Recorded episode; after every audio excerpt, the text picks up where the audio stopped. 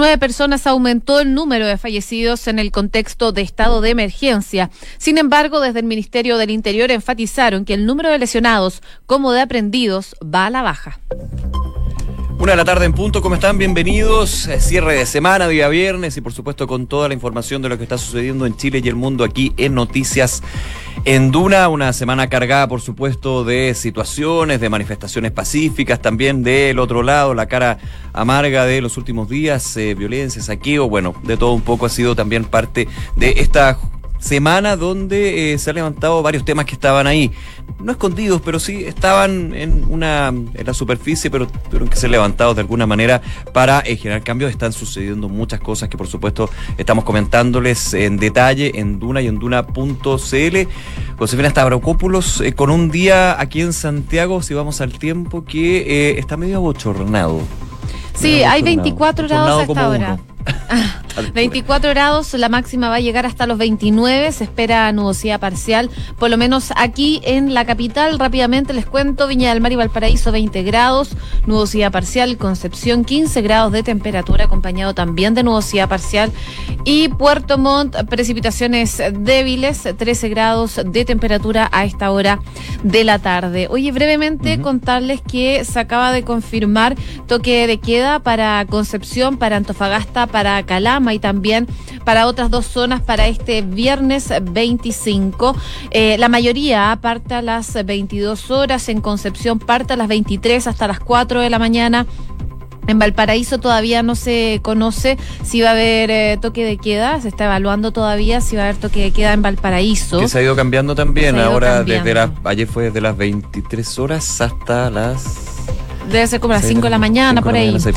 sí. por ahí están eh, los horarios. Osorno y Puerto Montt también va a tener toque de queda para este viernes, 23 horas hasta las 4 de la mañana. Así que ya se confirma toque de queda para Concepción, Antofagasta, Calama y también otras dos zonas del país. Y también sumarle a eso de que Valdivia, Tocopilla y Mejillones son las primeras comunas que anunciaron no van a tener toque de queda este viernes. Así que también señales que se van dando en este estado de emergencia que está decretado en más de 10 regiones del país. Oye, volviendo a Santiago, eh, también eh, estar atentos porque a las 5 de la tarde hay una eh, convocatoria para una marcha masiva. De hecho, el lema la marcha más grande de todas. Es la que se está eh, convocando para las 5 de la tarde en Plaza Italia. Así que ahí también van a ver cómo ha sido la tónica las últimas eh, semanas, desvíos en el centro de Santiago, especialmente en lo que es la Alameda y sus alrededores. Hoy hasta ahora interrumpimos brevemente porque está hablando el presidente Sebastián Piñera sobre eh, la propuesta de pensiones que están haciendo desde el gobierno para calmar un poco la crisis que se vive en el país. Escuchemos parte de lo que dice hasta ahora de la tarde y para permitirle a todos los chilenos poder vivir sus vidas con más libertad y con más seguridad. Eso es lo que yo siento que es mi deber, mi de responsabilidad, mi obligación como presidente. Y por eso eso fue lo que escuché de ustedes hace unos minutos atrás. Por todo eso, yo quiero pedirle encarecidamente a todos mis compatriotas y muy especialmente a los medios de comunicación que contribuyan, que colaboren a recuperar la paz para que todos juntos y unidos podamos reemprender los caminos del futuro. Por eso le pido a mis compatriotas que se cuiden, que cuiden a sus familias, pero también que todos juntos cuidemos a nuestro país. Muchas gracias. Hay las palabras del presidente Sebastián Piñera. Está en un almuerzo en el Palacio de la Moneda, justamente con adultos mayores, para lo que va a ser una de las iniciativas que está incorporada en esta agenda social que presentó el día martes en la noche, lo que es el aumento en un 20% de la pensión básica solidaria. Recordemos que el día de ayer ya se firmaba el proyecto para su ingreso de la mm, eh, suspensión de las alzas en las tarifas eléctricas y hay varias eh, iniciativas también por el lado administrativo que ya se están entregando los detalles es parte de esa agenda social y por supuesto del entorno. Ya lo decía el presidente Piñera, llamaba a cuidarse, a cuidar a sus familias y esperando de que eh, de alguna manera se llegue a buen puerto con eh, lo que ha sido una semana súper, súper intensa aquí en Chile. Lo que decía el mandatario también es que han escuchado con humildad, con atención y compromiso eh, la voz de la gente y su legítima demanda, por supuesto, por soluciones urgentes. No solo habló entonces de pensiones, sino que también habló de la situación del Sename. Eh. Pidió al Congreso que apure la aprobación de proyectos tan importantes como es el proyecto que termina con el Sename. Declaraciones que da el presidente Sebastián Piñera a esta hora de la tarde, acompañado de un grupo de adultos mayores para anunciar este aumento de 20% en las pensiones. Eh, brevemente, brevemente, eh, ver qué pasa en las calles de Santiago también. Ha estado muy movido, solamente dar algunos datos que entrega la UST el Ministerio de Transporte. Por ejemplo, a esta hora, desvía la Alameda al Poniente, buses por Miraflores y vehículos particulares por MacGyver. Además, eh, mira, no sabía que había declaración de emergencia por la calidad del aire. Sí, bueno, con todas las manifestaciones, las quemas. Sí, sí, a ver. No es para no, no, no, no, no, no, no, no, no, no, espérame, espérame, no. Es que hay fake news ahí. De hecho, la UST replica una información y dice, la info que anuncia restricción vehicular total para mañana sábado 29 de octubre no es efectiva, a favor de desestimarla, claro. Y la que entrega es que estamos en emergencia con restricciones eh, de distinto tipo. Oye, pero hay una manifestación que se está generando en distintos puntos de las autopistas aquí en Santiago. Es una manifestación que están convocando eh, desde eh, camioneros, taxistas, eh, taxistas del aeropuerto por el alza en los precios del TAG.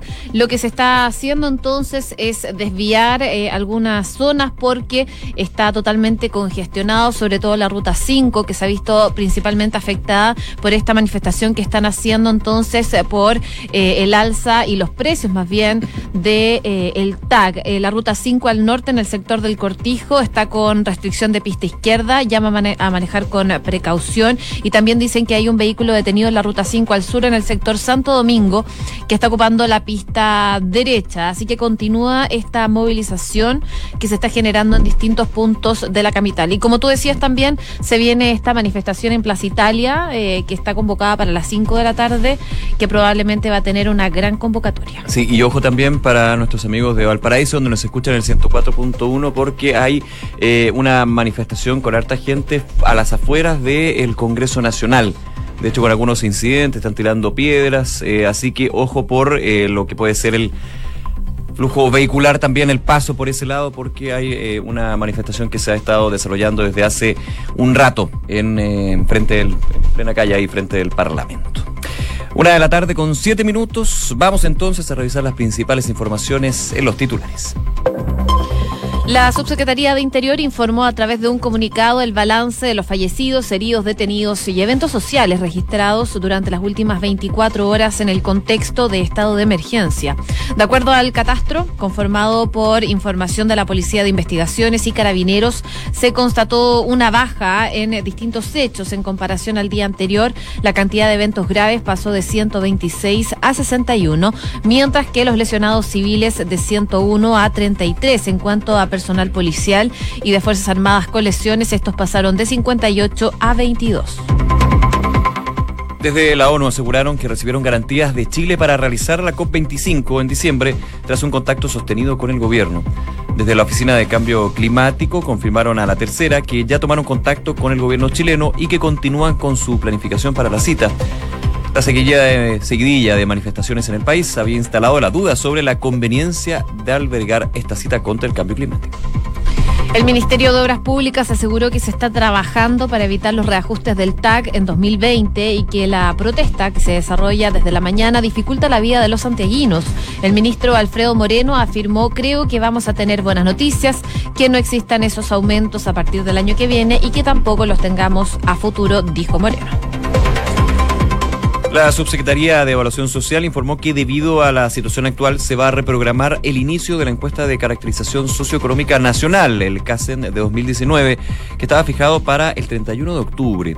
La subsecretaría, acompañada del panel de expertos, señaló que se encuentra evaluando la nueva programación, teniendo en cuenta los requisitos de comparabilidad y validez necesarios para la aplicación de este importante instrumento de medición.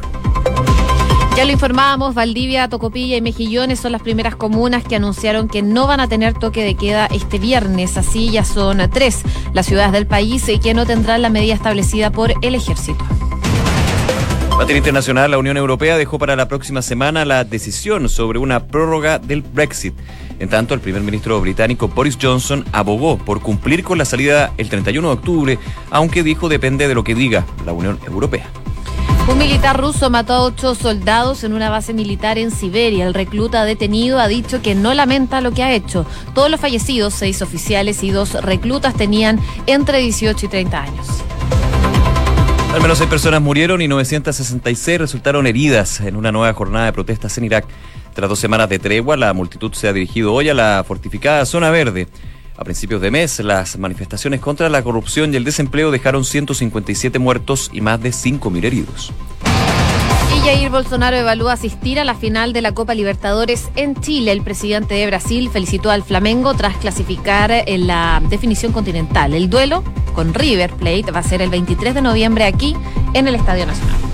Una de la tarde con 10 minutos. Vamos a revisar algunos de los puntos que se están dando en el país. Tú lo mencionabas, José, eh, este paro de los camioneros que se ha dado en distintas rutas del país, eh, principalmente aquí enfocado a la región metropolitana, por eh, lo que alegan son las constantes alzas del TAC. Eso evidentemente es un tema no nuevo, de hecho, esto en el marco de la protesta en eh, el No Más TAC, es un lema que se ha escuchado ya varias veces, no es primera vez que se hace este tipo de manifestaciones, pero se enmarca evidentemente en lo que han sido las protestas durante toda la semana. Eh, hubo declaraciones por estos bloqueos por parte del ministro de Obras Públicas, Alfredo Moreno, quien aseguró que no hay durante este año ningún aumento de los peajes y que se está trabajando para cambiar el sistema de reajuste para el próximo año. Claro, este año no va a haber ningún cambio, pero lo que están alegando los camioneros y también algunas personas que tienen que moverse por las distintas autopistas concesionadas es que ya en los últimos años ha ido un aumento y también se han eh, construido nuevos pórticos de peaje. Entonces, claro, no hay aumento de las tarifas,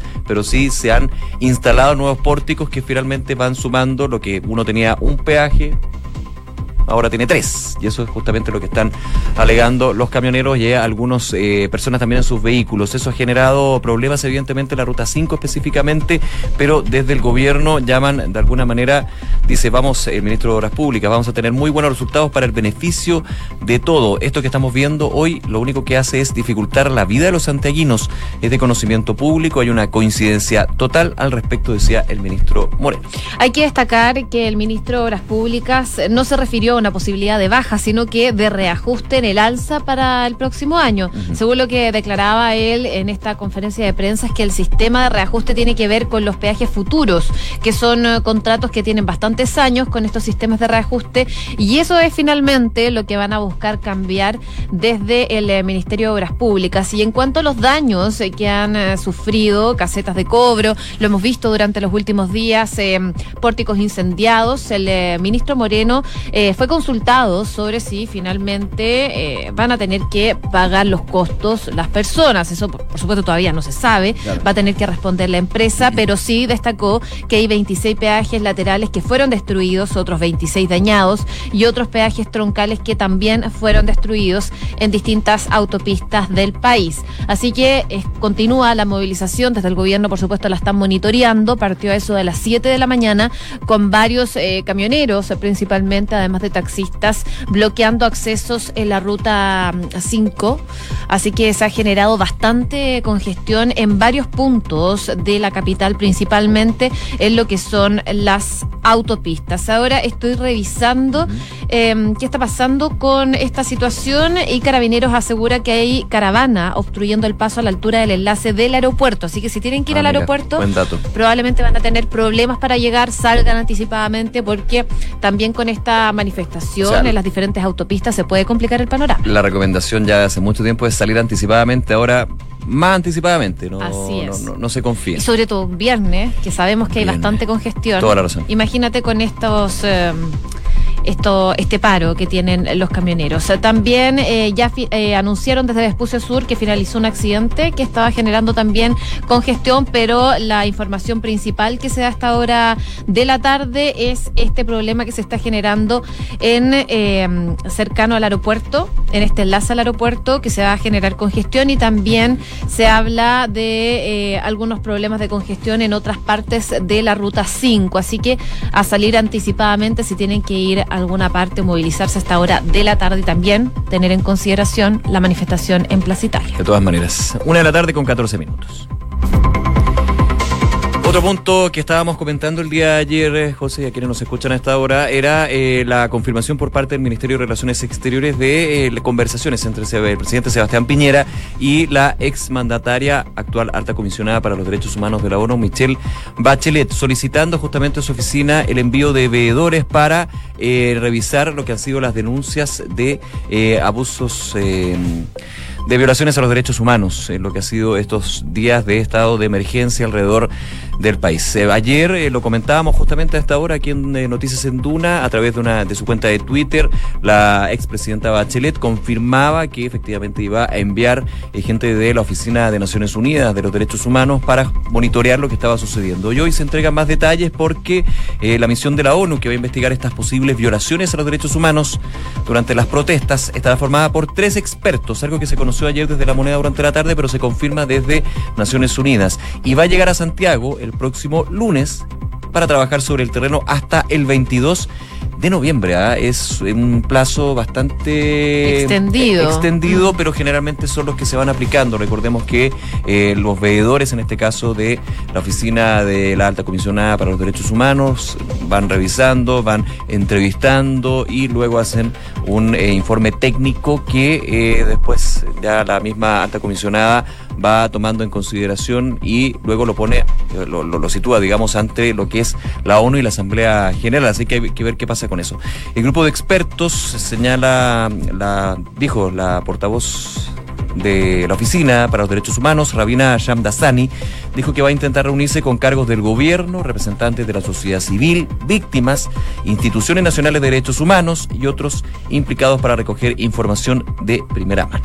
Así es, es parte del trabajo que hacen generalmente en terreno cuando son solicitados. Igual eh, hay que recalcar un punto. El presidente Sebastián Piñera junto a su equipo fueron los que pidieron a la ONU a que llegara un grupo de expertos a revisar la situación en nuestro país, y no solo a la ONU, sino que también a Human Rights Watch. Así que es parte del pedido que hacen desde el gobierno para estar monitoreando que no se generen eh, violaciones a los derechos humanos. La misión tiene eh, varios componentes, pero que no han sido revelados. Sí se sabe que van a visitar varias ciudades del país en donde se han registrado incidentes violentos y van a trabajar también junto a la en la sede regional de la Oficina de la ONU para los Derechos Humanos que está situada en Santiago para poder seguir profundizando en esta situación. Los expertos van a investigar los informes de la ONU que ha recibido sobre presuntas violaciones eh, de las normativas internacionales sobre el uso de la fuerza por parte de cuerpos de seguridad, pero también denuncias de crímenes cometidos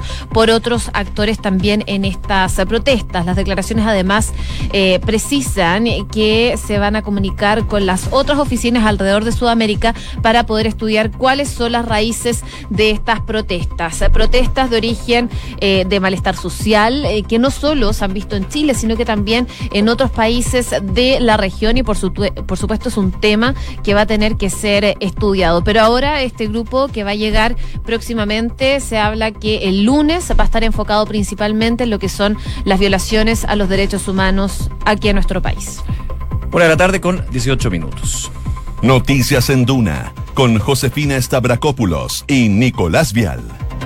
Vamos unos minutos al Congreso, ¿te parece? Eh, recordando que a esta hora hay una serie de incidentes, de hecho ya eh, han habido bombas lacrimógenas en eh, el frontis del Parlamento por una serie de manifestaciones donde han habido algunos incidentes como lanzamiento de piedras, entre otros. De hecho está cerrado toda la reja que separa la calle con el Congreso. Y resumiendo un poco lo que está sucediendo en el Parlamento. Han habido votaciones, reunificaciones de proyectos con respecto a la dieta parlamentaria, el, le rebaja también eh, de los sueldos de los parlamentarios, hay proyectos que están ingresando, comentábamos al inicio de Noticias en Duna, este, los anuncios que se da de parte de presidencia, el presidente Sebastián Piñera con respecto a pensiones, el envío también del proyecto de estabilidad de los precios de la electricidad, también del seguro catastrófico, entre otros. Y eh, el día de mañana, se confirmó durante la mañana que la la Comisión de Constitución de la Cámara de Diputados acordó invitar el día de mañana, sábado, a los ministros de Interior, Defensa y Justicia, Andrés Chadwick, Alberto Espina y Hernán Larraín, respectivamente, para que den explicaciones por los decretos de estado de excepción, los estados de emergencia que rigen en gran parte del país. Una citación que se aprobó por siete votos contra seis y se da en el marco de estas eh, manifestaciones una sesión especial de la Comisión de Constitución que se va a realizar en la sede del Congreso Nacional en Santiago alrededor de las nueve de la mañana. No para entonces la labor eh, legislativa. Recordemos que ya lo comentábamos ayer, se confirmó que no va a haber una semana distrital, semana, una semana al mes donde los parlamentarios dejan el Congreso físicamente para visitar sus distritos, tomar lo que son las inquietudes y por sobre todo hacer el trabajo en terreno. Bueno, la semana distrital no va a haber en octubre, se van a enfocar justamente en los distintos proyectos y ayer también eh, hubo novedades con respecto al proyecto de 40 horas. Así es, aprobó en el Congreso el eh, proyecto de 40 horas en la Cámara de Diputados, algo que generó también eh, molestia en Renovación Nacional, es que votaron bastante divididos. Finalmente se aprobó esto y ahora lo que viene es ver lo que van a ser las indicaciones, cómo se podría aplicar este proyecto de rebajar a 40 horas la jornada laboral, que por supuesto no se ve nada de fácil, sobre todo para las pymes. De hecho, los diputados y diputadas de Renovación Nacional en su gran mayoría votaron, se abstuvieron. Mm. Y yo me tocó hablar con un par ayer y pregunté, política ficción, digamos, pero ¿qué hubiera pasado si esta votación hubiera sido la semana pasada? Me decían, bueno, en realidad, de todas maneras, claro, habían divisiones por el tema 40 horas, pero la gran mayoría habría votado en contra. Recordemos que el ministro del Trabajo había dicho que este proyecto era inconstitucional. Claramente ahora han bajado un poco el tono por la situación que vive el país. Sí, el gobierno ni siquiera se pronunció con respecto a eso, se entiende porque... De hecho, se fueron antes de que se, votara. Antes. Sí, bueno, está bien, tampoco hay que entrar a... En estos minutos lo ha dicho el gobierno, esto de unirse, entonces claramente si vuelve a eh, entrar con eh, un tema que va a estar presente de todas maneras. Pero si empezaba esta semana con el tema 40 horas a no, te va a unir mucho. Así que me parece que está bien, era, era esperable, lo contrario hubiera sido algo un poquito más criticable, pero lógico, o sea, está todavía la mirada con respecto del gobierno que el proyecto de 40 horas es inconstitucional. Eh, recordemos que en algún minuto se dijo que podía haber un veto presidencial, pasar al Tribunal Constitucional. Bueno, eso era la semana pasada. Ahora todo cambia. Oye, bueno, el presidente sabemos que anunció durante esta semana un paquete de medidas que ya ha ido implementando, eh, el congelamiento de las tarifas del metro, que ya se aprobó, de hecho ya es ley, no van a subir eh, los precios de los pasajes, hay otras medidas que también busca implementar y una de ellas que estuvo profundizando el día de hoy, al comienzo del programa les comentábamos, el gobierno ya ingresó el proyecto que mejora las pensiones, eh, envía hoy entonces al Congreso este proyecto de ley que apunta a mejorar las pensiones de los adultos mayores en el país a partir del primero de enero del 2020. Esto contempla un 20%. Que la gracia es la eh, cifra, ¿ah? porque la cifra no estaba no estaba clara, es un 20% En la pensión básica solidaria.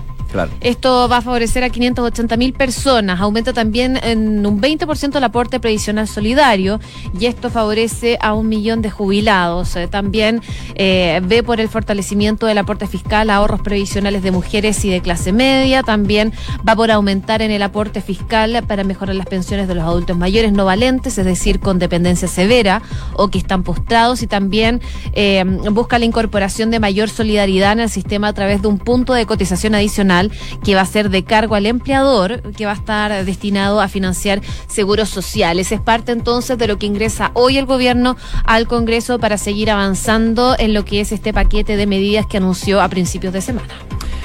Una de la tarde con 23 minutos. Escuchas Noticias en Duna con Josefina Stavrakopoulos y Nicolás Vial. Oye, vamos a materia internacional, por supuesto, dejar un, un, lado unos minutos lo que sucede aquí en Chile y por supuesto que estamos muy atentos a lo que sucede en Bolivia. Bolivia también un país en estado de emergencia, pero por otras razones. Recordemos que fueron las elecciones y sigue muy, muy disputado. Ya eh, ayer el presidente Evo Morales dijo que había ganado, pero que eh, había que esperar los resultados oficiales, que iba a respetarlo, se ve que ser una segunda vuelta, pero eh, él dijo, nosotros ya ganamos. Es que ya está el 99,99% ah, de los votos escrutados y le saca ventaja a Carlos Mesa, le saca más de 10 puntos, 10,40 no tengo la cifra exacta, pero es más o menos ese, ese rango. 10% que supera, entonces no habría primera vuelta, o sea, no habría segunda vuelta y gana en primera vuelta presidencial Evo Morales, por lo que muchos ya se están manifestando, no solo en la oposición en Bolivia, sino que también desde la OEA están diciendo que se incita al balotaje. Lo mismo hace la Unión Europea. Están bastante molestos con esta situación que se está dando. Si Evo Morales entonces finalmente hace usos de este mandato va a seguir por lo menos hasta el año 2025 y él, si, no, si mal no recuerdo, llegó el año 2006 a la presidencia de Bolivia. Mucho tiempo va a estar en ese cargo, algo que por supuesto molesta en Bolivia. Muchos se están manifestando, se ha generado eh, grandes eh, olas de violencia producto de estas manifestaciones porque se enfrentan desde los partidarios de Evo Morales y los partidarios de Carlos Mesa e incluso los que no son partidarios de Carlos Mesa, que están en contra de eh, una reelección de Evo Morales así que los ánimos están bastante caldeados en Bolivia. Así es, mantendremos las movilizaciones pacíficas, dijo el expresidente Carlos Mesa, y como tú dices, con este 99,16%, eh, claro, ya hay un poquito más, bastante más claridad con respecto a lo que sucede. Sin embargo, hay eh, denuncias de fraude electoral. Está muy, muy, muy movida la situación en Bolivia también desde el punto de vista electoral y social con respecto a lo que ha sido estas elecciones. Así que vamos a ver qué pasa, evidentemente. Atentos aquí en Duna y en Duna.cl al respecto. Una de la tarde con 25 minutos. Hacemos un resumen de las principales informaciones en los titulares. La Subsecretaría de Interior informó a través de un comunicado el balance de fallecidos, heridos, detenidos y eventos sociales registrados durante las últimas 24 horas en el contexto del estado de emergencia. De acuerdo al catastro eh, conformado por información policial de Policía de Investigaciones y Carabineros, se constató una baja en distintos hechos. En comparación al día anterior, la calidad, la cantidad de eventos graves pasó de 126 a 61, mientras que los lesionados civiles de 101 a 33. Por su parte, también se anunció que hay 19 personas fallecidas en este contexto. Desde la ONU aseguraron que recibieron garantías de Chile para realizar la COP25 en diciembre tras un contacto sostenido con el gobierno. Desde la Oficina de Cambio Climático en Bonn confirmaron a la tercera que ya tomaron contacto con el gobierno chileno y que continúan con su planificación para esta cita. La seguidilla de manifestaciones en el país había instalado la duda sobre la conveniencia de albergar. El presidente Sebastián Piñera emplazó a los parlamentarios a que en vez de pelear y discutir tanto, aprueben los proyectos. Además, el mandatario recalcó que protege el derecho a manifestarse pacíficamente y condenó la destrucción en el país. La Unión Europea dejó para la próxima semana la decisión sobre una prórroga del Brexit. En tanto, el primer ministro británico Boris Johnson aboga por cumplir con la salida el 31 de octubre, aunque depende de lo que diga la Unión Europea. Al menos seis personas murieron y 966 resultaron heridas en una nueva jornada de protestas en Irak. Tras dos semanas de tregua, la multitud se ha dirigido hoy a la fortificada zona verde. A principios de mes, las manifestaciones contra la corrupción y el desempleo dejaron 157 muertos y más de 5.000 heridos. Jair Bolsonaro, presidente de Brasil, evalúa asistir a la final de la Copa Libertadores en Chile, algo que obviamente todavía está en veremos, ya se están viendo posibilidades, pero aún se mantiene. El presidente felicitó de hecho a Flamengo tras calificar a la definición continental. El duelo se mantendría entonces entre River Plate y el conjunto de Brasil el 23 de noviembre en el Estadio Nacional. Solo recordar antes de saludar por supuesto a nuestros auspiciadores que hay toque de queda que ya están confirmados en Concepción, Antofagasta, Calama, además de Osorno